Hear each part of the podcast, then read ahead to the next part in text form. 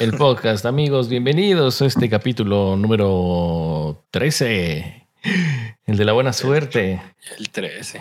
Ya el 13, no, qué bárbaro. Estamos avanzando a pasos agigantados en este su querido programa, su dominguito, su chismecito dominguero. Y el día de hoy vamos a tener unos temas interesantes. Temas interesantes, temas bonitos. Esos que son interés de la mayoría de, de la mayoría de. Pues de nadie, ¿verdad? En realidad, en la mayoría de todos.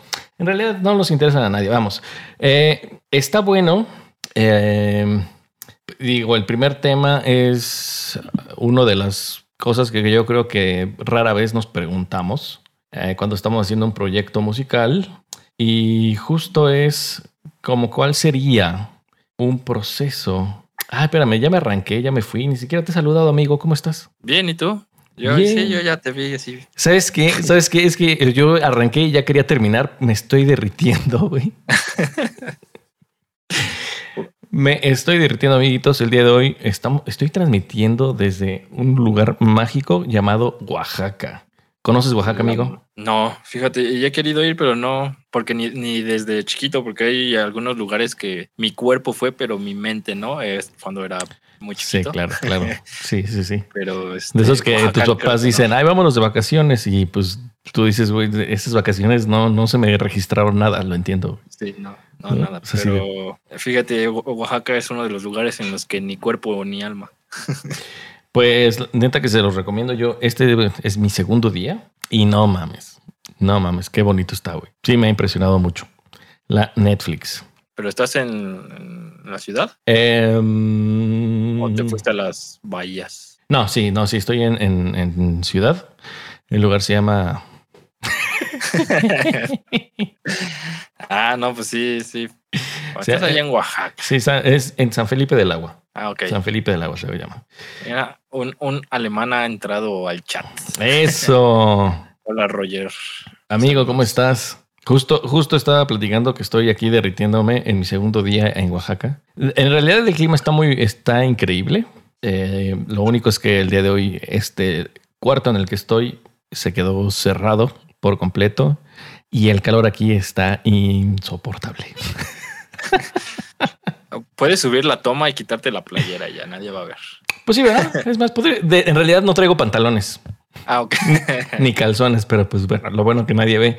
Ahorita les voy a mostrar, mira, ah, que la, No, pero mira, para nuestros amiguitos, eh, estábamos hablando justo de micrófonos la semana pasada eh, y estaba contándole a Abraham, eh, le preguntaba, ¿cómo me escuchas? A ver, Abraham, ¿cómo me escuchas? Estaba muy emocionado porque estoy en un cuarto completamente sin tratamiento acústico, o sea, está pelón, con techo alto, es un techo muy alto y estoy justo enfrente de una ventana.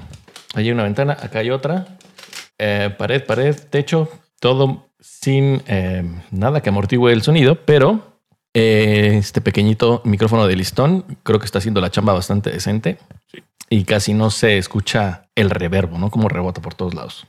Sí, se escucha bastante bien. De hecho, creo que yo soy el que se escucha raro. No, te escuchas chido. ¿No? Sí, te Ah, escuchas bastante bien, bastante bien. Un, un poderosísimo Shure SM57 Con el Clark Technique. con el- un preamcito, Simón. Y bueno, y de ahí a una interfaz ahí, pues los tres, ¿no? Sí, una, una Behringer. De esas que las prendes y hacen ruido como si fuera radio viejito. Sí, pues justo como si fuera a la, a la audiobox de personas. No, es así, no. Híjole, Justo. no sé, yo creo, yo, yo he probado la U- UM, creo es la serie de Behringer, UM22 o 21. Ajá, ajá. No, de verdad es una escandalera eso, o sea, está horrible. No sé la tuya, pero nada más de conectarle cualquier micrófono y ya...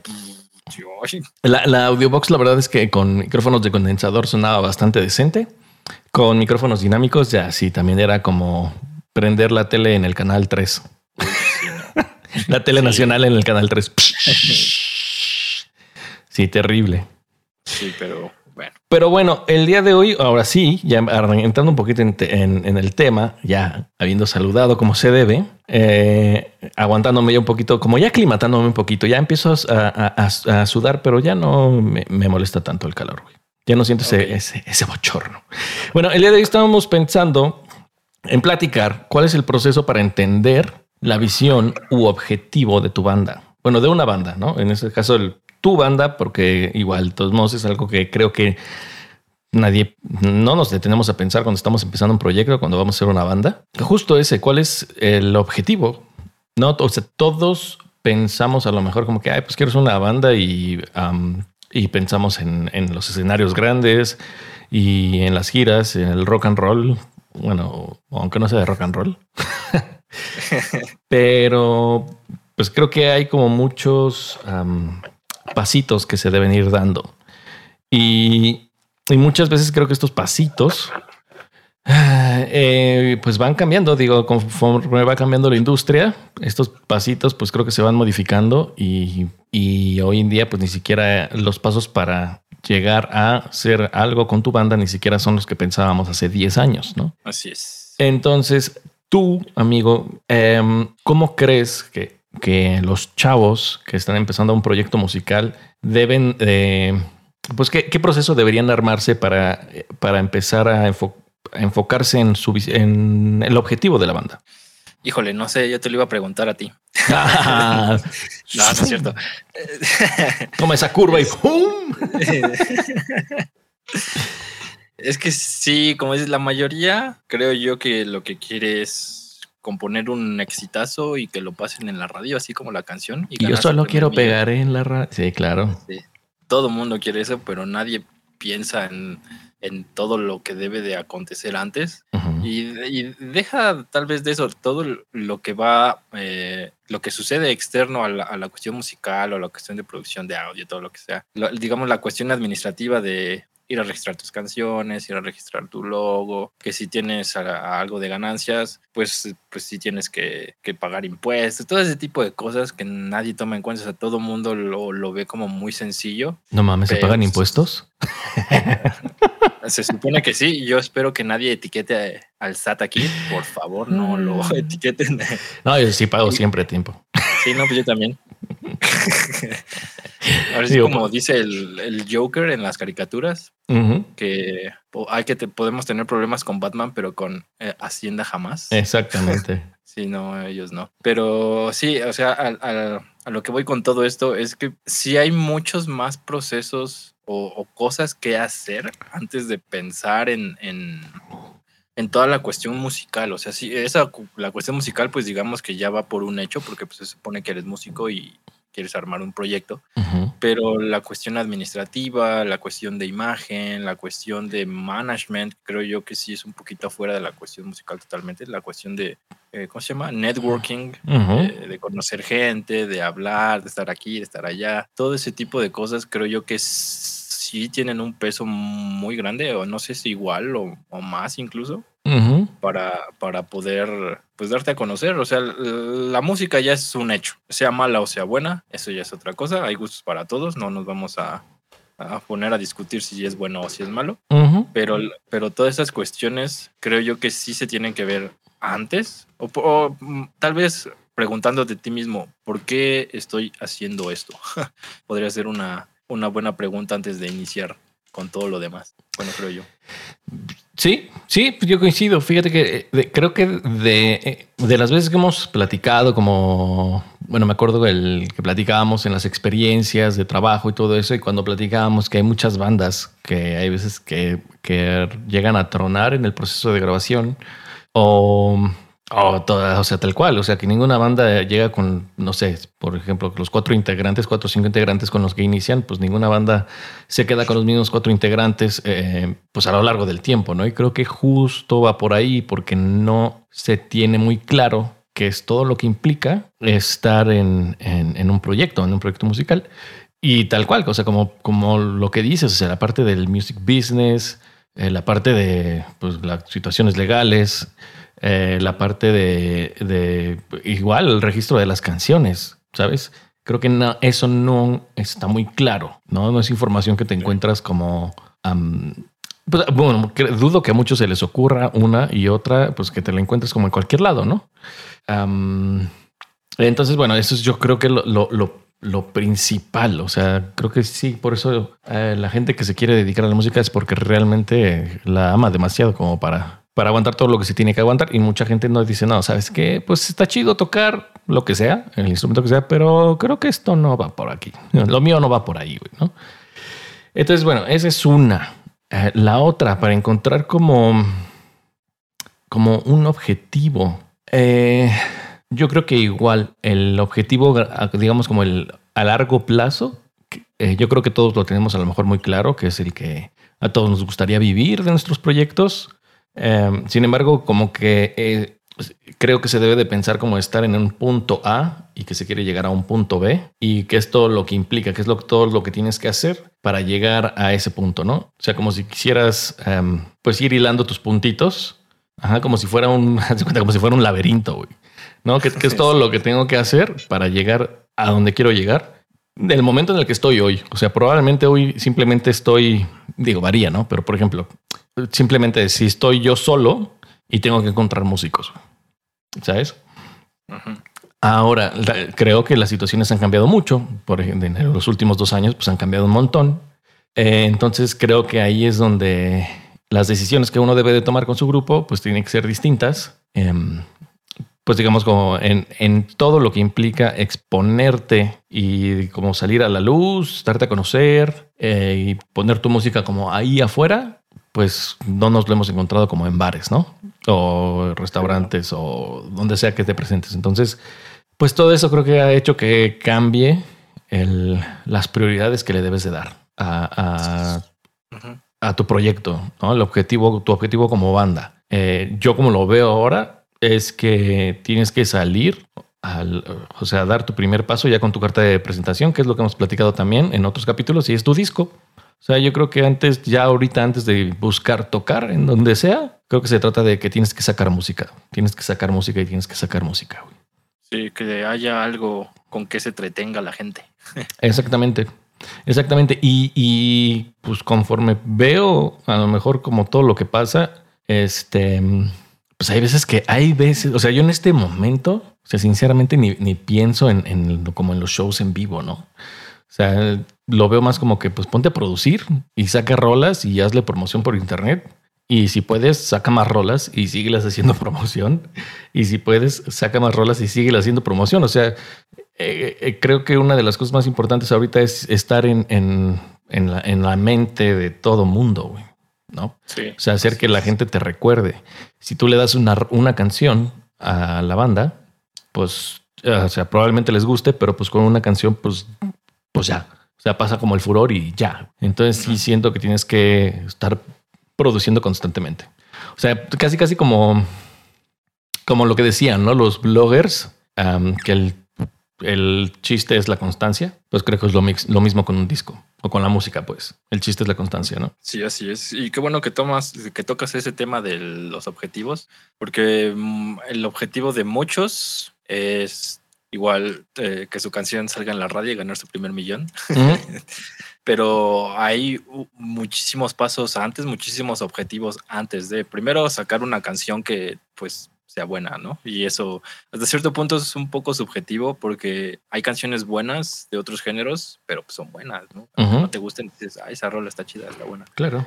Y ya, pero pues sí es, por el momento todavía no hay una fórmula mágica en la que te digas, tienes que hacer esto para hacer una canción buena. Entonces sigue siendo un enigma, sigue siendo, creo yo, un, hasta cierto punto algo de suerte, creo yo y algo de, del buen gusto, ¿Sí? que supongo que con el tiempo se irá desarrollando. Sí, digo, no, no sé, ya estoy hablando un poquito a lo güey, pero creo yo que sí es, por el momento sigue siendo así. Y, y, ya una vez que ya tienes tu canción, pues ver por dónde la vas a mover, o sea, cuál, cuál es tu, ya tienes una canción y ahora qué sigue, moverla por Instagram, porque ahora puedes mover por Instagram, por YouTube, por Facebook. Eh, aquí Roger nos dice que muy probablemente tendrás más trabajo haciendo promoción que haciendo música en efecto, o sea, totalmente. En, en los medios, ahorita medios digitales, medios a distancia, la pandemia vino a hacer mucho de ese trabajo. E, el caso que voy a poner ahorita es el de, bueno, la semana pasada estuvo este Mark, no sé si te acuerdes, eh, ya sé que no te acuerdas, pero... ah, sí, claro, Mark. Ajá, pero él, él, lo voy a grabar. Él, él, él, fue, él, él, con él iba a grabar el 2020, güey, justo cuando empezó. Ajá cuando ya, ya creo que ya estaba por terminar de pagar y todo, y pues valió madre, ¿no? Entonces, él, él sí tuvo que empezar a, pues, no quiso dejar caer su, su proyecto, entonces él hizo lo, justo lo que estás diciendo, él empezó a hacer canciones eh, que él podía grabar por su cuenta o por otros amigos y él mismo se ha producido, yo creo, unas cuatro o cinco canciones en todo lo que va de la pandemia. Y ahorita, bueno, eh, porque lo sigo en historia, no, no, he platicado con él, pero ya está por llegar a los mil suscriptores en YouTube. Ya tiene, tiene bastantes seguidores en Instagram, porque creo que la mayoría de su trabajo lo ha hecho en Instagram. Ya está nada de poder monetizar, güey. Sí, ya está nada de poder monetizar. su, su, YouTube. Ahorita, ahorita, te digo cuántos seguidores tiene en Instagram. Ajá. Porque, ah, pues aquí está. Eh, en Instagram tiene 3.385 seguidores. Chido. en vivo. no he visto cuántos, eh, cuántas personas tiene ahí en, sus en vivo, pero sí, o sea, sí, lo ha trabajado en todo este periodo de, la pandemia. Y pues sí le ha ido chido, güey. Precisamente haciendo lo que, lo que dices, creando canciones, siguiendo. Ahí luego en sus historias veo que gente le pone, oye, esta canción, pues sí, está chida, esta sí me, sí me llegó cosas así, pues chidas, ¿no? Que, que, la, que su público pues, sí, sí, está respondiendo a todo lo que está haciendo él. Y él precisamente sí ha, ha, hecho eso de los pasos. Aunque ahorita pues no, no hay una posibilidad de irse a tocar a algún lado, pero sí lo ha hecho por medio de internet. Y ha tenido entrevistas en línea, ha tenido que salir sí una que otra entrevista presencial, pero la mayoría creo yo han sido en línea, no, sí, no, no ha tenido como problema en eso. O sea, se ha, se ha podido difundir bien, todo estando desde su casa. Lo, lo ha hecho, la verdad, muy bien. Órale, ¿y él es como su proyecto solista? Su proyecto es ajá, solista y también está en el proceso de encontrar músicos. Y ese es como el, punto débil de casi todos los solistas, encontrar músicos. Eh, tal vez que no estén 100% comprometidos, pero que sí estén ahí como, ah, sí, hay que grabar, va. Ah, sí, vamos a tocar, va. O sea, como que tengan esa iniciativa, por así decirlo. Porque muchos son este de, híjole, no, pues ya me salieron otros 3.000 proyectos, ya no voy a poder con el tuyo. Claro, claro, sí. Fíjate que estaba pensando y digo, también cada quien se hace sus estrategias. Hay, híjole, el otro día estaba viendo un chavo, no, no me acuerdo cómo se llama. Es un productor como de, es de música electrónica, creo que es mexicano.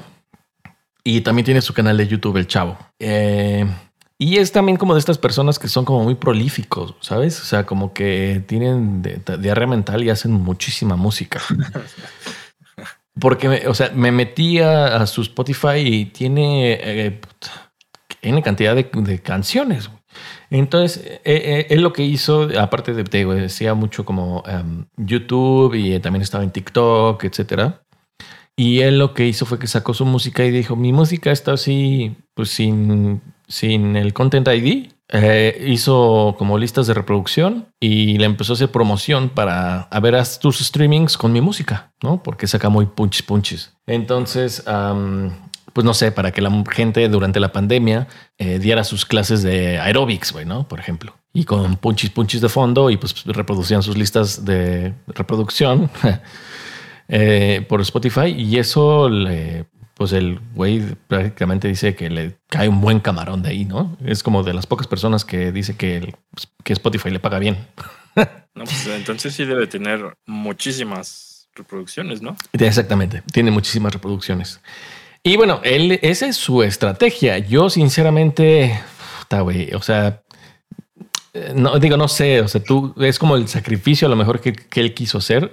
Yo se lo aplaudo, pero mira, a mí no me late, por ejemplo, tener que decir, ah, pues este, mi música va sin Content ID, ¿no? O sea, es como a él le funcionó chido, pero es como que, güey, o sea, cada vez está más, cada vez tienes que renunciar a más cosas, güey, para darte a conocer, ¿no? Sí. O sea, es como hacer, tienes que hacer un, por ejemplo, para video, tienes que hacer un chingo de música eh, sin libre de derechos, güey, ¿no? Porque todo el mundo quiere ya videos con música libre de derechos. Y es como de, güey, o sea, si había como poquitas posibilidades de llevarme algo por las regalías que iba a ganar por reproducir mi música, pues ya valió, güey, ¿no? O sea, como que cada vez ese, ese tipo de modelos como que no me encantan a mí, sinceramente. A él creo que le ha funcionado súper bien, pero yo creo que, pues no sé, el sacrificio es demasiado por, pues, por no sé, güey, por fama, güey, no tal vez. Sí, fíjate que ahora que lo dices, este Mark lo que ha hecho es este tocar covers. Y así es como él se ha dado a conocer. Que le pone su, eh, su estilo y ya, pues es ahora haciendo lo, reverso de él, o sea, él, agarra canciones pues que ya son famosas, por así decirlo, les pone su estilo y hace el cover y ya es como, creo, bueno, eso no le he preguntado, pero creo yo que es como le ha llegado más gente. Justo, justo eso lo estaba y lo estuve investigando la semana pasada, porque estaba pensando en hacer eh, un disco de, de covers, pero en 8 bits. Ay, güey. Y, ajá, y, y bueno, la única distribuidora que te lo que te hace el como que todos los trámites es DistroKid, ¿no? Ya sabes cuántos son los cuántos dólares son al, al año de DistroKid. Ajá. Eh, creo que 30. Ok, 30 dólares. Y además de eso, por cada rola que es cover, tienes que pagar otros 12 dólares por cada rola al año. Ah, verga. Entonces, pues si son 10 rolas, ya te estás echando pues 1200 no, este, 120 dólares, ¿no? Sí, 150 dólares al año. Ajá, al año, exactamente. Son anuales, porque si en DistroKid si dejas de pagar, sí te bajan tu música. Sí. Em, bueno, son, sí, pues, 150 dólares. Y digo, eso es nada más como pues la inversión por tener tu disco ahí y, y que nadie te asegura nada, güey, ¿no? Si no lo quieres hacer así, lo que tendrías que hacer es eh, comprar tus códigos ISRC, eh, que cuestan como, creo que son como 20 dólares cada código, y tendrías que buscar una licencia mecánica, eh, pues digamos por la, por la ejecución de la canción, que esa te corresponde a ti, y pues los otros derechos van para el autor de la canción, y pues de esas licencias creo que son como no sé, güey, creo que eran como 50, 60 dólares, güey, de cada licencia, güey. Entonces dices, chale, güey, ¿no? O sea, de repente dices, puta, o sea, tienes que invertir, invertir, invertir, invertir, invertir, nomás por darte a conocer. Sí, sí, está, está difícil. Le digo, lo, como lo ha hecho él, lo hace en vivo. Entonces, uh, un poquito lo de las, los derechos, pues sí se los pasa por, por donde quiere. Y aparte lo hace en Instagram. Ajá. Entonces, YouTube también ahí no puede hacer mucho. Ajá.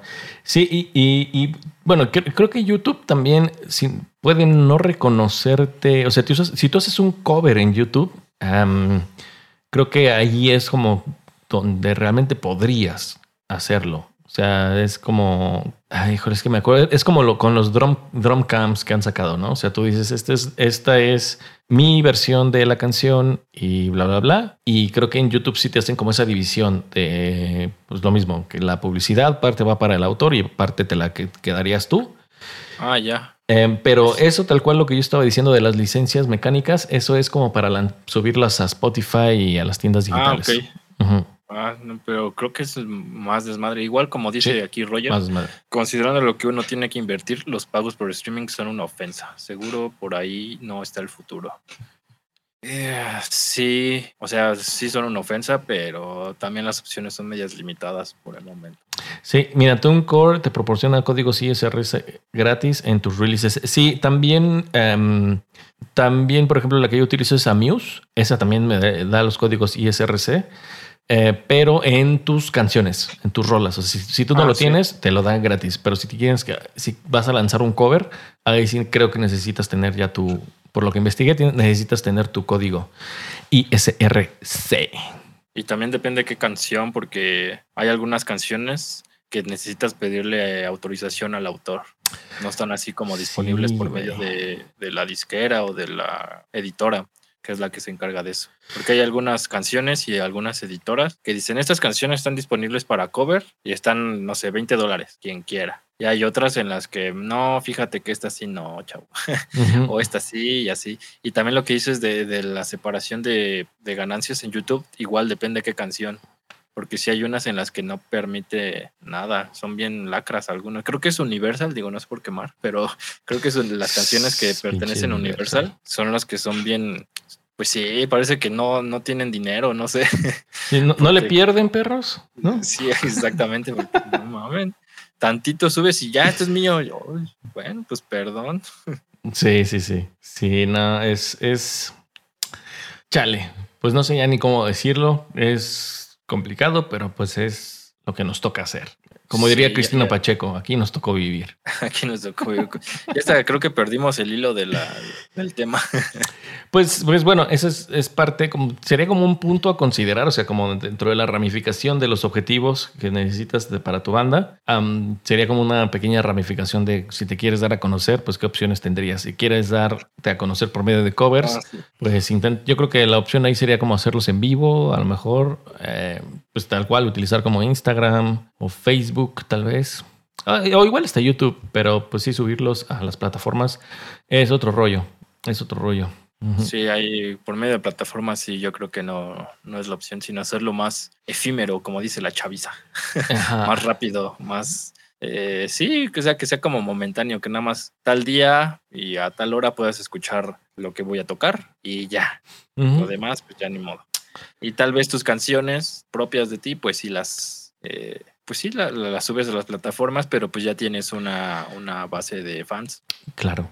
Sí, claro. Eso es como Creo que podría ser esa como la, pues sí, el paso número uno, ¿no? Hacerte una base de fans.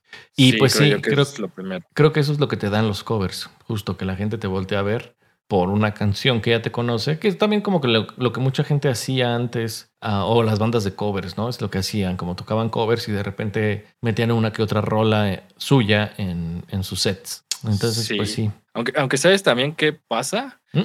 Por ejemplo, en el caso de, de este Mark, pues él le pone su estilo y así medio bohemio, no sé, ¿no? Digo, creo que sus canciones ya con con la banda completa son otra cosa, pero su estilo sí es medio así. La cosa es que hay bandas o músicos que tratan de hacer como una calca del cover. Y es como, mm, no sé, bueno, al menos a mí no, pues no me gusta, ¿verdad? Si quiero escuchar la canción así, pues, pues escucho la original, ¿no? ¿Para qué la hago? ¿Para qué escucho la calca de uno más? Y aparte luego están re feas, tocan horrible. Sí, y, y, por ejemplo, ya que estás entrando en ese tema, ¿cómo encuentras tu estilo propio? Ah, pues fíjate que es igual un tema difícil. ¿Cómo te separas del, del, montón? Pues creo yo que escuchando mucha música, viendo muchas cosas, muchos videos y tocando y tocando y tocando y componiendo y pues así literal, o sea, hasta eh, de tanto que compones te vas a ir dando cuenta que, ah, mira, este tipo de movimiento entre acordes lo hago siempre, o este tipo de melodías las pongo siempre aquí. Y digo, no es precisamente que andes copiando, pero pues sí, siempre vas a estar influenciado por alguien, ¿no? Digo, tampoco vas a inventar el hilo negro, pero sí, sí puedes eh, pues sí, como agarrar influencias de varios, procesarlos tú y escupir lo que salga de eso, ¿no? Como procesar toda esa información y a ver qué sale. Creo yo que es la forma en la que tienes que, bueno, podrías más bien, podrías sacar tu propio estilo, pero pues puede haber diferentes formas de sacarlo, ¿no? Creo yo que es la, lo, más ideal, por así decirlo, lo más original más bien. Sí, sí, yo creo que eso todo, es todo un proceso. Yo creo que eso sí, es todo un proceso pues creo que hasta las bandas grandes pues se encuentran, no sé, muchas encuentran su estilo, no sé, al segundo o tercer disco. Sí, creo yo que la mayoría lo saca hasta el, sí, segundo, segundo o tercer disco es cuando como que reafirman que tocan así. Exactamente. Y ya es cuando se despegan. Em, por ejemplo, a mí me, me, eh, me queda como muy, pensando como en, esto del estilo, me viene a la mente Natalia Lafourcade, güey, ¿no? Cuando empezó, pues era como un rollo muy pop, muy funky, eh, que sí tenía como, como que, bueno, como, como, que se sentía diferente, ¿no? Un poquito diferente a lo que, a lo que se escuchaba en el momento. Eh, pero, pero pues creo que Natalia encontró su estilo mucho tiempo después, güey. Mucho, mucho tiempo después, sí. Ya lo que está haciendo ahora y que ya lo como, como que lo, bueno, ya tiene rato que lo, que lo hace, ¿no? Como combinar eh, las raíces ¿no? más mexas con, con, su música, o bueno, en su música y que ya busca como que se sienta esa raíz mexa, ahí creo que ya fue donde encontró su estilo y la neta le queda bien chido. Sí, no, no soy gran fan, pero sí, sí creo que sí está chido lo que hace, sí, como dices, pero sí, sí le, sí le costó su, su tiempecito, no, no fue tan rápido como algunas otras bandas. E, e, incluso, por ejemplo, hay bandas que, que cada disco van cambiando abismalmente. o sea, cada disco es incluso géneros diferentes. Y como, ¿what? Y no es por cuestiones de disquera ni nada o, o de moda, sino pues, pues están medios lurias y se quieren como que reinventar en cada disco y salen cosas bien, salen cosas chidas también. Pero sí, sí, creo que es algo. Híjole, no sé. Esa, esa, fíjate que esa pregunta está chida. No, no logro como como descifrarlo así de cómo, cómo le diría a alguien, encuentra tu estilo. Sí, es que es muy... es como, como que haz, y prueba tal cosa y encuentra tu estilo. Como darle un consejo así de, de, de Mufasa a Simba, recuerda quién eres, algo así. No, no, no sabría cómo, cómo, cómo ponérselo a alguien. Pues creo, yo que es como la manera en que tú puedes interpretar lo que escuchas, ¿no? Digo, no, no copiando, evidentemente, pero sí el, cómo escuchas tus, las canciones, tus canciones favoritas, tu, pues, algo que te guste o lo que está de moda puede ser también. el, cómo, cómo, cómo te inspira una canción, creo yo que es la forma en que podrías hacerlo, pero como, como bien lo dices, sí hay, hay bandas o músicos que agarran su estilo muchísimos años después. O sea, su primer disco no los define ni, ni su segundo. Aunque creo yo que la mayoría en su segundo es cuando se define o toma un camino más serio. Sí. Pero sí hay veces en que pues, se aloca totalmente el asunto y va por todos lados.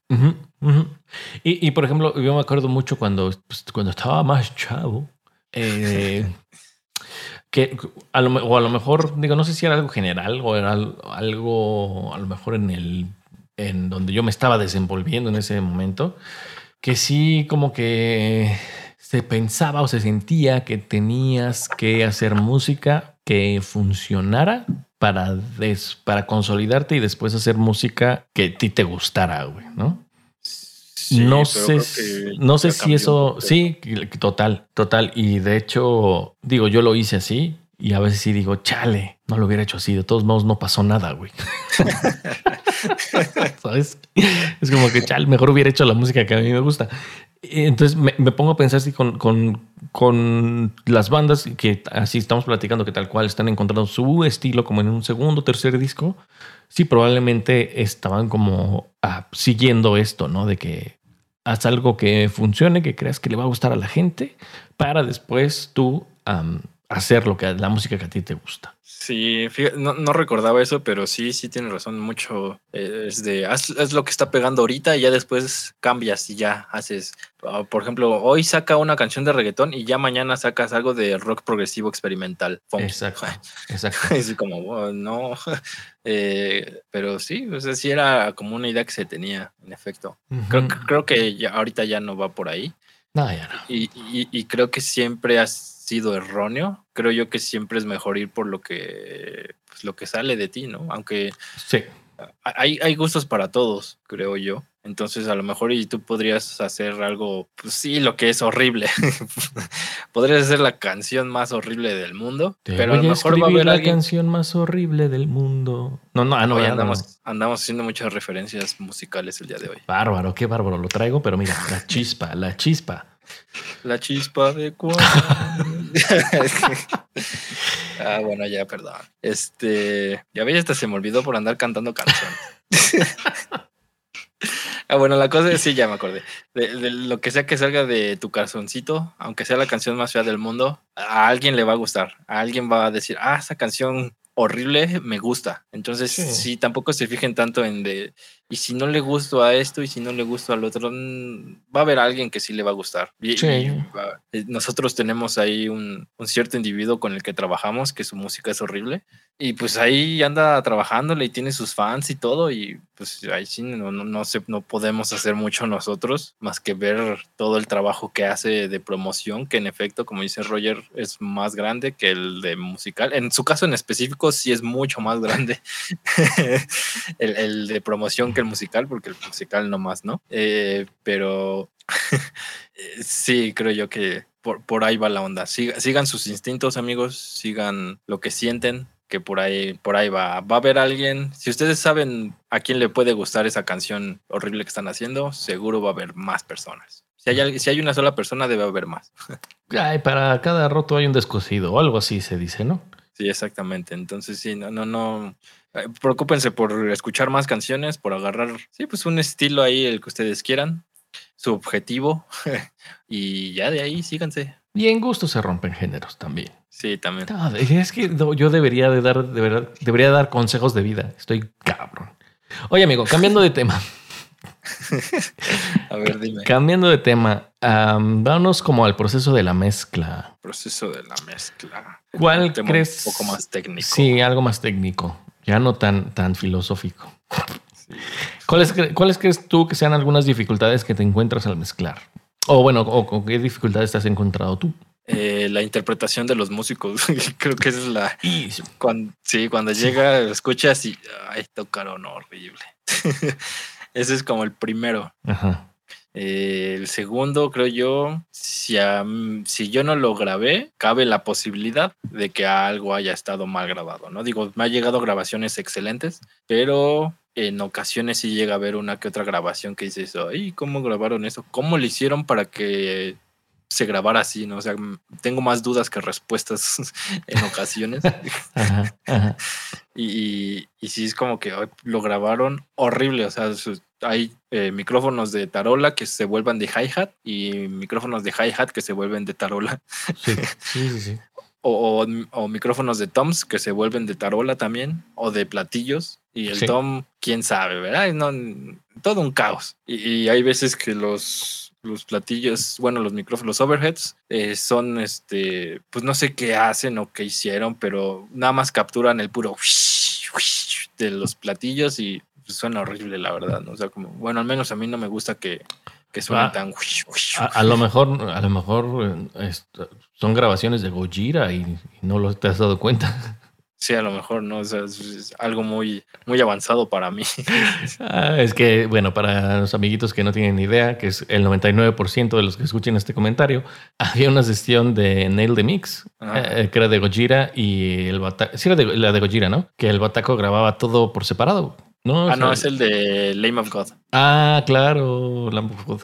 Entonces, este, sí es cierto. Entonces, que aparte que pues no son canciones así como tradicionales, cuatro cuartos, tumpa, tutupá. Eh, si no mal recuerdo, grabó Mombo, Tarola y Toms en una toma y en otra toma grabó eh, pues hi-hats y, y overheads. Ajá, así es. Y no manches, o sea, lo, lo hicieron así justo para que, pues como para eliminar el bleed. Eh, y está tocado, pero impecable, ¿no? O sea, ese güey es una máquina. Sí, exactamente.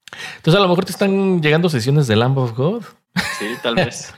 en versión pop. Fíjate. Pero- Fíjate. bueno, Coincido, coincido con eso contigo. Si la interpretación del músico muchas veces es como lo, lo más complicado. Sí, es lo más complicado porque no puedes cambiarlo. Ajá. Hay, hay veces que a, a mí me ha tocado. eh, digo, creo que ya te interrumpí porque todavía no terminabas. Pero a mí, a mí me ha tocado, por ejemplo, que me encuentro de repente con, no sé, que el, el músico o el artista quería hacer eh, de su canción, quería llevarla hacia un género, pero está producido a- hacia otro, güey, ¿no? Este, por decir algo, si querían una rola que fuera algo muy moderno y está producido eh, como con elementos más acústicos que lo hacen sonar a algo más, no sé, por decir algo, quieren algo moderno, eh, popero y lo llevan a algo acústico, más latino, con mucha percusión o cosas así, y que pues de repente cuando escuchas que el- el- las referencias del artista son, no, pues no sé, Lady Gaga, dices, güey, o sea, esto suena más a Sin Bandera, cabrón, ¿de dónde quieres que saque Lady Gaga, güey, no? Sí. Eh, y eso creo que para mí han sido una- algunas de las, de las cosas de repente lo que se espera que hagas en la mezcla. Sí, creo yo que también. Que, que no, no estuvo bien planificada la producción y de repente te dicen, ah, pues quiero que suene así. Y es como, verga, pues está medio cañón, porque pues no hay nada de eso.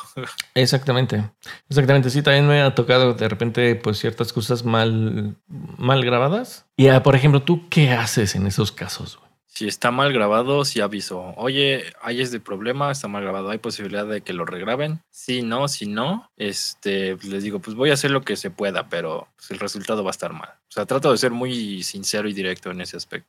Este, ya si me dicen el clásico, no, es que así va, digo, bueno, pues a darle, a hacer que suene eh, lo mejor posible, entre comillas, de mi parte. O sea, a lo que voy, si alguien se equivocó, hacer que ese error no, no, no taparlo, sino que suene. con Evidenciarlo. un poquito, o sea, que es, puedes evidenciarlo, o sea, nosotros tenemos el poder de evidenciarlo, Ajá. pero lo que yo últimamente he procurado hacer, sino es como hacer que suene en contexto con todo. Si hay un error, Claro. tratar de que vaya con todo, ¿no? O sea, por así decirlo. Si, si alguien se equivocó así como que, ah, estuvo grabado intencionalmente. Sí, como que suena que es parte de la rola, ¿no? Ajá, exactamente. Y muchas veces eh, esos errores solamente lo saben los músicos y cuando lo escuchan es que, es que sí se escucha mucho. y pues es que nadie va a saber que es un error, güey. O sea, no suena mal, no, no es como un- una nota mal o algo así, no, no, no salta, sino pues solamente pues está ahí y ya, existe y ya. Y, nadie va a decir, ay, se equivocó. Bueno, muy probablemente otro músico o nosotros sí estamos como que, ah, ahí se equivocaron, eh, ya los caché. Pero de ahí en fuera, la verdad es que nadie, nadie va a decir algo así. Ah, claro, claro. Solo cuando suene en vivo y no esté ese error y digan, ah, ¿qué pasó, güey? ¿Dónde está, ¿dónde está el? Las guitarras todas. Sí, exactamente. Sí, sí, sí, tienes razón. Igual pasa cuando están a destiempo, que ellos sienten que están a destiempo porque lo escucharon con la rejilla o con el metrónomo, pero pues les digo, pues es que nadie te va a escuchar con metrónomo, o sea, no mames. Pues ya Sí. déjalo así, pues, está, pues así, así lo tocaste, así lo sentiste en su momento y ya está bien, ¿no? La grabación es como una fotografía del momento. Sí, sí, yo también, yo nos digo, yo creo que también ya lo hemos platicado. Yo también no, no me gusta eso de eh, forzar a alguien a grabar con metrónomo cuando, pues no sé si cuando es evidente que no practica con el metrónomo y que pues muchas veces los resultados son esos, ¿no? Que es como que, chale, pues suena raro o siente que está mal y es como que, güey, pues mejor si has practicado sin metrónomo, pues mejor grábalo sin metrónomo. Pues quién, Sí. va, a, quién va a decir que, que, no, que la rola no iba así. así, así es. Si se aceleran, Hay- hay- pues quién iba a decir que no iba acelerada. Ajá, exactamente. Hay veces en las que sí se siente, pero creo yo que sí es más como algo que nosotros podemos escuchar, nada más, ¿no? Pero eh, sí, así como dices, pues es que así la grabé yo y ya. así va la canción, se acelera a la mitad, no me importa. Así me gusta. Ya. ¿Cuál estupendo? Sí, exactamente. Y, pero sí hay muchos, como saben, eh, ellos están conscientes de que hay un error, como que sí se sienten mal, como que la, la culpa los mata o no sé. Sí, sí, sí, eso puede ser. Y, y creo que, por ejemplo, ese tipo de cosas a veces siento que van más en, en pues, cómo nos han hecho, pues, no sé, güey, como no aceptarnos eh, de repente con pues, las capacidades que tenemos en el momento que estamos haciendo las cosas. No sé si me explique. No. O sea, no, o sea, es como, por ejemplo, hay veces que, pues, yo como guitarrista y quiero hacer un solo como de Kirk Hammett, por decir algo. Pero, pues, la neta es que, pues, no tengo la habilidad todavía de Kirk Hammett, güey, ¿no? A lo mejor no he estudiado lo suficiente.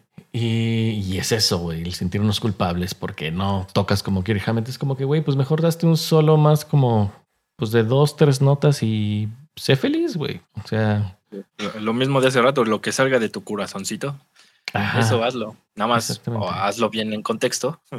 haz lo que, haz lo que suene bien con todo lo que ya está. Que suene bonito, que suene chido. Que es lo que, eh, eso sí, la gente sí se, se, se fija mucho en que suene bonito, en que suene bien. Ajá. Es- eso sí es más eh, evidente para la gente, pero de que algo esté muy chueco, de que te moviste tantitito, o de que en el metrónomo va tantitito después, eso sí a nadie le importa, la verdad. Ni a mí me importa. Bueno, a Mm, menos que haya que editar, entonces sí me importa mucho, pero... Porque de- van a tener que pagar por ello, perros. Sí, exactamente. pero de, de otra forma, la verdad es que no. Sí, sí. Sí, pues sí. Sí, de esas cosas que, que solamente el, el que lo está haciendo le importa. O sea, el, el que lo, el que lo tocó le importa. Y pues sí, yo creo que esas básicamente son las dificultades. A, a mí a veces ah, también me ha tocado el, el que quieren algo, pero no saben por qué lo quieren. Ah, Eh, sí, también. es Fíjate, que- es- Eso me pasa más, pero en los cambios. Ah, ok. Ok. Eh, bueno, eso sí lo entiendo. La cuestión con los cambios es. Chale, es difícil por lo mismo, por nuestra, por nuestra percepción. No, no escuchamos igual todos los días. Nuestro oído es fácil de engañar. Eh, si de repente le ponemos atención a algo, o sea, nos clavamos con eso, ¿no? A mí, de a mí lo que me ha pasado es que no sé, por ejemplo, eh, pues, por decir algo, alguno de los de la banda se está medio empapando con algunos videos de YouTube o cosas así. Y, y te dicen, ay, pues ponle el efecto ese que, que hace así, como que suene más locochón, ¿no? O sea, ok, se lo puedo poner, pero, pero pues, ¿para qué, güey, no? O sea, ¿Para qué se lo quieres poner? O sea, no, no, como que a veces sí sabes qué es lo que va, va a provocarle en contexto a la, a la rola, como para ponérselo. Sí, no, sí, sí, ya te pónselo, ¿no? Y, y pues nada, o sea, la mayoría de las veces termino haciéndolo y termino quitándolo, ¿no? Porque pues sí, Sí, no sabían qué era lo que querían y pues muchas veces esas cosas ni funcionan. sí, así es. Justo, ah, justo como, como el, el, el, eh, el que- lo que me mandaste en la semana, el, ay, ¿cómo se llama? El, el productor, que el, el, el Inge de mezcla que me mandaste. Ah, este Andy Wallace. Ajá, así como que después de la sesión de cambios, si crees que suena mejor, pues no, pero por eso yo te lo mandé de una forma, pero pues si quieres que lo cambie, pues lo cambio, güey, ¿no? Sí, exactamente. Así es. Y, y es muy... Hay veces en que, creo que ya lo he dicho en otros podcasts, que hay veces en que siento que ya nada más lo dicen como por, por decir lo mismo, así como que, ah, pues es que si no digo nada, pues tal vez va de pensar que no sé o algo así. No sé, en verdad no sé qué piensan, pero hay veces igual como, hay que ponerle esto y hay que quitarle el otro y hay que subirle acá. Y es como, ¿para qué? O sea, o sea sí, pero ¿para qué? Va, va a empeorar todo. Y eh, muchas veces, en efecto, empeora todo. Hay veces en las que sí, pero sí es muy raro. Pero la mayoría de veces creo yo que sí van como, pues no saben qué onda. como dices, yo creo que nada más lo dicen como por decir, porque lo sintieron en el momento, pero no es algo que aporte. Ajá. Y eso a mí lo que me lleva, que es lo, lo que intento hacer, creo que en el, o sea, en todo momento lo tengo muy presente, cuan- eh, no importa en el- como en el momento de la producción en la que se encuentre o la, en la que me encuentre, es como entender que estoy trabajando, no para el cliente, sino estoy trabajando para la rola, güey, ¿no? Entonces, eso es como, eh, para mí, lo, la regla, como, como la regla número uno, ¿no? Y lo que siempre nos dicen, si suena bien, está bien. Ok, sí, Simón. Pero justo es esa parte como de, de el trabajar, nada más lo que haces es para que la rola suene mejor. Sí, así es. Trabaja y, y muchas veces solamente, o más bien es por rola. O sea, cada, cada canción También. tiene como su contexto, tiene Sí. como su ondita. Digo, sí, en, en mi caso sí, sí llego, eh, o sea, si, si lo tengo en una canción, varias ecualizaciones y cosas así, eh, guardo todos los presets y los cargo en la otra para ahorrar un poco de trabajo, pero aún así, eh, pues sí se llega a mover eh, Sí. mucho todo. Totalmente, cada canción es un ser distinto, ¿no? Sí, pero sí, como que hay, hay veces en que no siento que las bandas o los músicos no, no entienden este como proceso y siento que y, y también podría ser como parte del, del entender la visión de una banda.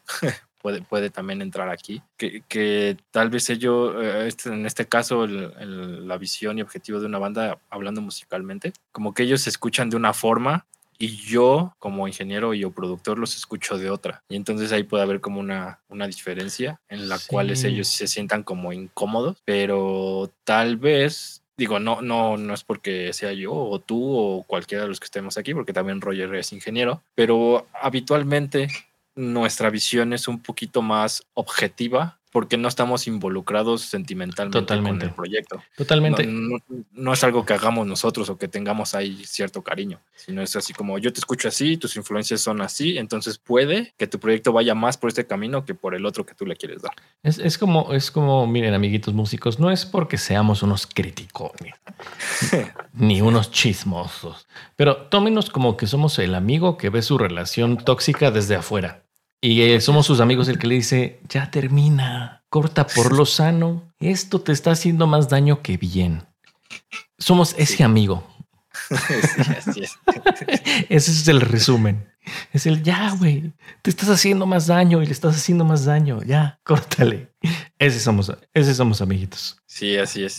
Y, y- y, por ejemplo, mm, digamos yo ya trascendí, ya me volví Super Saiyajin eh, con algunos clientes, por ejemplo, ya lo he dicho muchas veces, parece que lo amo. Es este Richie Pax. Richie Pax me dice, te mando Todos amamos Eso a de- Richie Pax. Sí, todos lo amamos. Te mando estos tracks, yo ya medio los mezclé, te lo mando así medio mezclado y yo ya sé que ese es más o menos como su visión. Entonces lo escucho y digo, ah, ok, va por aquí. Quito todo, mezclo, se lo mando y dice, ah, perfecto, así está bien, nada más hay que cambiar esto y esto. Y ya. Eh, él ya confía en, mí, ya sabe mi trabajo, ya todo. Sí. Y, ya no tiene como que andarme explicando mil cosas para hacer su, mezcla o lo que esté haciendo. Sí, creo, creo que e, ese es un, yo creo que un momento bien chido cuando logras ya eh, como establecer ese vínculo, esa confianza con, con la banda, bueno, con las bandas más bien, iba a decir como la banda que, con la que trabajas, pero bueno, es con las bandas, y que ya confían en ti, ¿no? Que dicen, sí, ya, ya sé que lo que tú me vas a decir no es como por un capricho, no es por porque tú lo quieras hacer porque sí, simplemente es, ya entienden eh, pues cuál es tu chamba, ¿no? Sí, exactamente. Y eso está bien chido. Te queremos, Richie Pax. Ah, creo, que nunca nos ha visto, pero igual y en algún momento lo verá. Te queremos, Richie Pax. Ojalá no lo vea nunca porque se va a sentir uff. Pero igual creo que eso también es un proceso. Creo que sí hay que trabajarlo. Totalmente. Y, buscar algún ingeniero y o productor que vaya con tu estilo, que vaya con lo que sí, Sí, totalmente, totalmente. Sí, como toda relación se tiene que trabajar. Sí, y, por eso está nosotros como ingenieros y o productores tenemos nuestro portafolio y ahí lo escuchas y dices, ah, lo que hizo con esta banda me gustó, ah, lo que hizo con esta también, ah, lo que sea, me gustó cómo lo hace. Y ya es como deberías de elegir un estudio, un ingeniero o un productor. No porque cobre muy barato, no porque te da 10 canciones por 20 pesos. Eso es lo peor que puedes hacer. Lo debes de, seleccionar por, porque va muy a tu estilo, porque te gusta cómo lo hace. Ahora, si tu presupuesto no va, no, no te da, mándale mensaje y dile, oye, mi presupuesto es limitado. y si tienes algún demo, mándaselo. Aunque esté todo mal, no te va a hacer el feo. Este, puedes pasarme tus precios o cómo lo hacemos para. Yo, yo quiero que tú me mezcles mi proyecto y le mandas algo. Puede ser que el ingeniero o el productor te diga, ah, pues mira, lo más barato que te puedo dejar es esto y sí te lo hago, porque mucho de esto se mueve por presupuestos, entonces no, no, tengan miedo en mandar un correo o un mensaje, igual y se pueden, pueden recibir algunas sorpresas. Claro, claro, aquí todo es cuestión de negociarlo. Oye, y todo se platica. Mira, ¿qué podemos hacer? Tengo tanto. Sí, exactamente. Oye, amigo, y pues para terminar, para terminar vamos a darle un pequeño giro, algo que nunca hemos hablado, nunca hemos tocado en este bonito programa. Iniciando todavía por ahí eh, nuestro querido amigo Roger, que nos ayude a, la siguiente, al siguiente tema. Sintetizadores gratuitos PST. no pueden este, ser pues, BST o Audio Units o a X lo que sea. o lo que sea. Y yo creo que Roger se fue a cenar y dejó su compu ahí prendida, que ya no contesta ni nada. Nada más dejó el, mouse pegado en el botón de like y ya se fue. Pues mira, eh, el, día de hoy queremos hacer algunas recomendaciones para nuestros amiguitos que nos están escuchando y que puedan echarse un clavado a probar estos sintetizadores, eh, pues que van a, pues darle un boost a sus producciones, mis queridos amiguitos. La verdad es que los sintes, o sea, no son únicamente como herramientas para hacer toda una producción y tener este sonido, eh, no sé, 80s, 90s o más. Se utilizan también como para darle em, como ese cierto detallito, esos ciertos arreglitos a las producciones o para armonizar voces eh, o armonizar guitarras también. Y pues la neta es que hay opciones bien interesantes y gratuitas, totalmente gratuitas, güey. Sí, güey, perdón. ¿Tú tienes alguno favorito de los algún gratuito favorito que digas este, la neta, me gusta machín? Em, um, el, el, que trae el Cubase, el Retrolog, es uno de mis favoritos. Em, hace poco me acordé de los de UE. Ajá. El, Triple Cheese, creo que se llama. ¿Cuál es el gratuito? Es que ya no me acuerdo cómo se llama. Hay varios. El.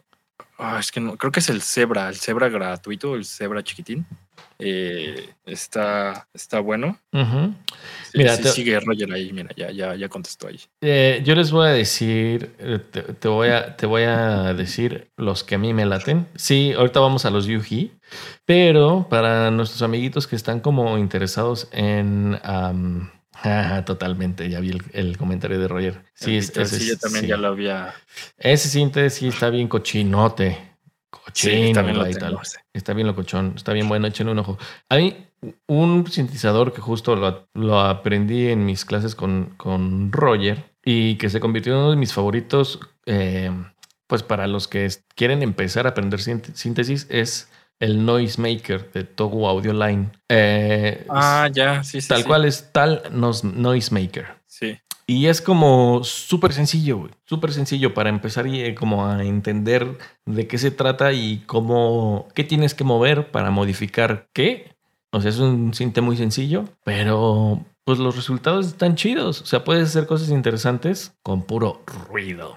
Bueno, no con puro ruido, porque también tiene sus otras formas de onda. Pero, pero bueno, ese para mí es uno de, de mis favoritos, la neta. El tal Noisemaker. Sencillo, fácil de usar y con resultados bastante, bastante buenos, bastante chidos, bastante decentes. Sí, eh, está bueno ese. De los de Yuji, tienen varios que son gratis. Varios que son gratis. Eh, mira, de hecho aquí los tengo. Freeware. El que nos estabas diciendo, el Triple Cheese sí es gratuito. Tienen otro que es el Podolski, que también es gratuito. Ah, el Podolski también está bien chido. Ajá. Y sí estaba el, C, el Zebralet, pero creo que ese nada más está. Déjame ver si no sé si se puede descargar o si nada más era de una revista que lo podrías. No, sí es cierto, el Zebralet sí se puede descargar. Y error de ratas. Que, ¿Cómo se dice? Este, fe de ratas. Eh, sí, Error de ratas, güey. Sí, ok, bueno. error de ratas de fe de ratas. Entonces, ese también, y también el Tyrell, Tyrell N6, eh, también es como una versión chiquita de un Cinte, si no mal recuerdo, está como la versión grande. Ah, no es cierto, es el Zebra, es el Zebra 2. No, sí, la versión chiquita es el Zebra LED. Este, pero también el Tyrell N6 está, está bien chido ese Cinte. Si no mal recuerdo, ese también lo usaba Hans Zimmer o el Zebra LED. Eh, no sé, yo apenas los bajé hace unos, mm, yo creo un mes, para hacer unos sintecillos ahí. Y si fue así como, ah, sí, cierto, ya no me acordaba de estos sintes. Precisamente Roger nos, lo mostró. Ya, ya puso otro, el Surge Synthetizer. Ese sí no lo conozco. Mm, me estaba acordando también que de repente también llego a usar el, el otro de, Steinberg. Eh, ah, claro, ese Surge. Sí, también he escuchado cosas muy buenas de este. Ah, ya se me olvidó el otro de Steinberg. El, el, el, el Pad Shop. Ándale, Pad Shop, ajá. Ah, También lo, lo, llego, lo llego a usar y casi siempre con esos dos eh, hago lo que tenga que hacer. Y Ah, también uno de Waves, el Synth Table. No, ay, no me acuerdo cómo se llama. E, pero también está bien locochón.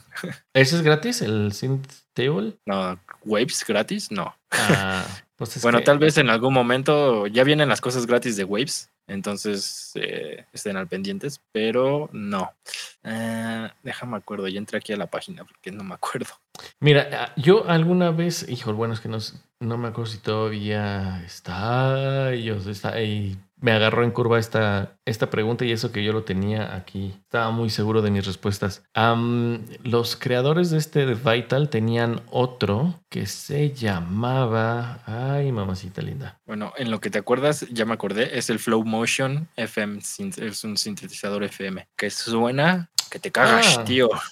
Eh, sí, el, el Flow Motion está chido, sí, ese también lo, lo tengo, pero también tragan de recursos, que qué cosa. Ah, sí, eso sí. Digo, ahorita, digo, no es por presumir, pero ya mi compu ya no le hace ni cosquillas, ¿verdad? Entonces ya lo puedo usar libre. Sí, y el otro, um, ah, no, no, no, no, lo tengo. Bueno, ya quedé mal, como siempre llego con la info a medias, pero estos, eh, los creadores del Vital tenían otro cinte que también estaba, ah, Helm, ya me acordé. El Helm también era un sintetizador eh, bien chido. Helm Synth Aquí Roger nos pone el Cherry Audio, no lo conozco ese. Ah, claro. Bueno, luego lo checo porque aquí Facebook me está poniendo trabas. Igual, luego, luego lo checo porque aquí Facebook está medio raro. Y mira, es que estaba viendo, de hecho, eh, dentro de las... me encontré una lista de recomendaciones de sintetizadores gratuitos y la verdad es que no conozco muchos de los que, de los que vienen aquí. Según Future Music, nos recomiendan el Ishiro Toda Synth One. No, pues quién sabe. No, Mira, de Yuhi recomiendan el Tyrell N6. Eh, Green Oak de Crystal. No, más bien el Crystal de Green Oak, más bien. Es únicamente Windows. Superwave Synth tampoco lo conozco. Ro, Roason, es que Roason DSP Brainstormer, no lo conozco. Brain Control Toonfish 4, tampoco lo conozco. De la Mancha, Dirty Harry, tampoco lo conozco. Ah, ¿Sabes también cuál otro? Los de los plugins de Air, Air Technology, creo que se llama la empresa.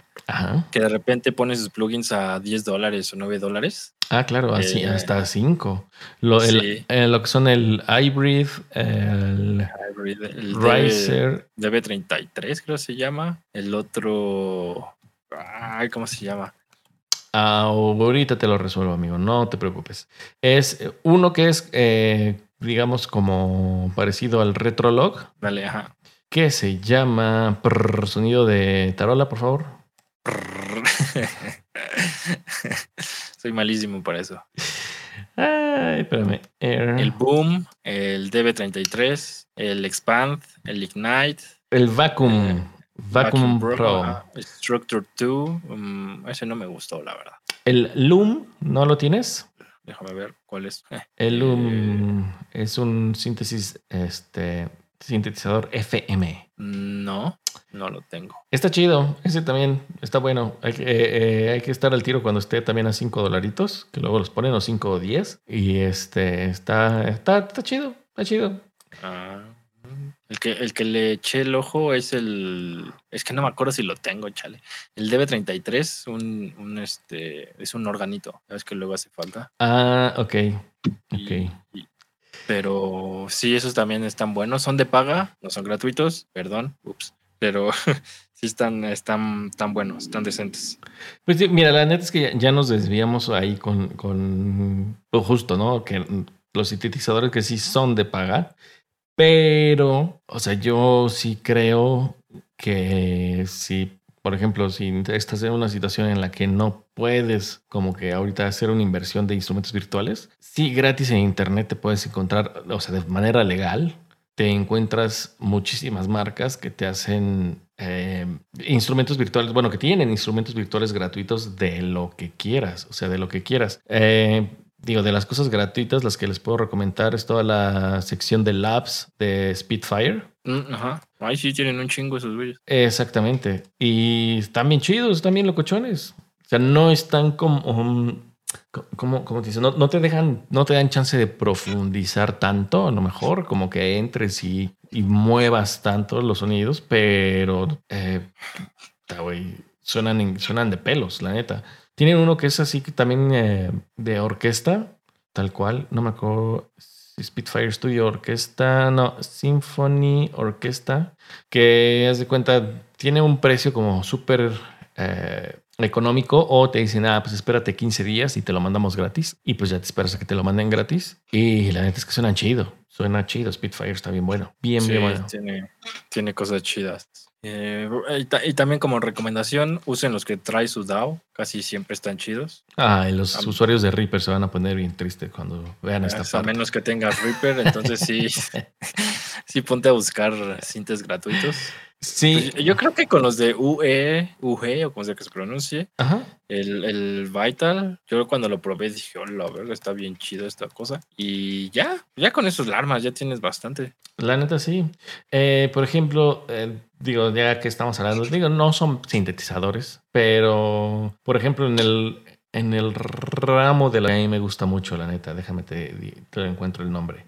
Eh, porque manda audio, exactamente es este. Eh, porque la neta es que suena bastante decente, o sea, para ser gratuito, digo, si en vez de pirañarte el Easy Drummer, mejor entra a Manda Audio Empty Power Drum Kit 2 y o sea, no van a ser las que vas a encontrar, eh, pero tampoco es así como que, ah, no, no, no, suenan terrible, no puedo trabajar con ellas, no puedo hacer una rola con ellas y no lanzarla, así, nada. Nada, güey, suenan bastante decente. Para hacer también gratis, sí, señor. Sí, señor. También está el gratuito de Slate, ¿no? También Steven Slate Drums 5.5 free. Así es. Roger nos dice que si no queremos más, pues sí, unos dos más o tres. Échanos más, amigo.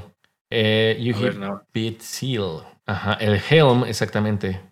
Helm es el que decía que está bien bueno. Voltage modular de Cherry Audio. Sí, señor. A ver, vamos a ver qué otras recomendaciones nos tiene nuestro buen amigo. No, es que en lo que le llega podemos poner una canción. Vamos a cantar.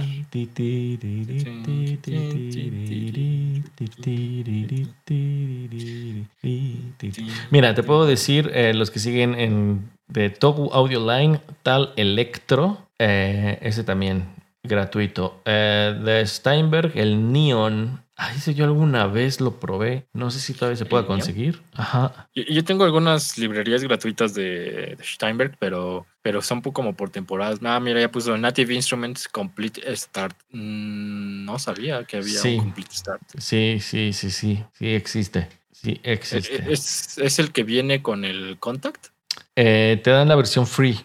Y ah, también el mismo Contact trae un montón de cosas. El Contact, ¿cómo se llama? El Player. El Player. player es gratuito. Exactamente. Y, ya trae cosas y está, está chido, está bueno también. Exactamente. Esos son los que, los que, los que te da el Complete Free. Ah, mira, eh, Syntronic 1 FM. Full Bucket Music The Blue. También para Windows. Blaukraut Engineering Charlatán para Windows. Fuzz, Pills Oatmeal para Windows. Togu Audio Line, el Electro ya había dicho. Limplug eh, Free Alpha 3. Gratis. Acid Dose Chip para Windows y Mac. Uh, Noisemaker, ya lo habría dicho. Eh, T SQ8L para Windows. Omnitor. Deadlock. Dead, ¿Qué? De, ah, no, Daedalus. Daedalus. Ah, caray. Bueno, para Windows también. eh, Benjamin Berrurusox. BR808. Supongo que es, eh, ha de ser como de baterías. Para Windows. Aquí Roger ya nos puso otro, el Pendulate de Eventide Audio. Ah, claro. Ese está bien bueno también. El Pendulate. Eh, yo no, sabía, yo no conocía. ¿Qué Pendulate? ¿Cómo se me olvidó? Pekka Kaupila mouse synth para Windows 32 y 64 bits. O sea, la neta es que sí, o sea, si le rascas un poquito y ahorita no tienes con queso las tostadas, te puedes encontrar en cantidad de, instrumentos virtuales gratuitos en internet eh, que no manches. O sea, está cool, está chido. Sí, e incluso yo creo que igual y si le rascas un poquito, o ya algunos de ellos ya son para Pro Tools, gratuitos para Pro Tools. Como ¿Cómo? Sí, ves que no todos los plugins son gratuitos para Pro Tools, solamente en plataforma VST. Ah, o sea, es como, como cuando las aplicaciones en Android son gratis y en Mac, ¿no? Ándale. Bueno, en Apple. Sí, así es. pero creo que algunas empresas ya empiezan a dar algunos gratuitos para, para Pro Tools. Ya. ¿A qué se deberá eso? ¿A qué se deberá? Eh, creo que Roger se sabe mejor la historia, pero según yo, es eh, Pro Tools cobra por desarrollo de plugins.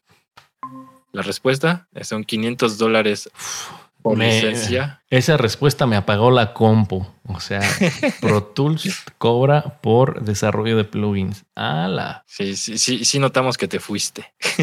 no, pues es que no, con esas noticias, ¿quién no?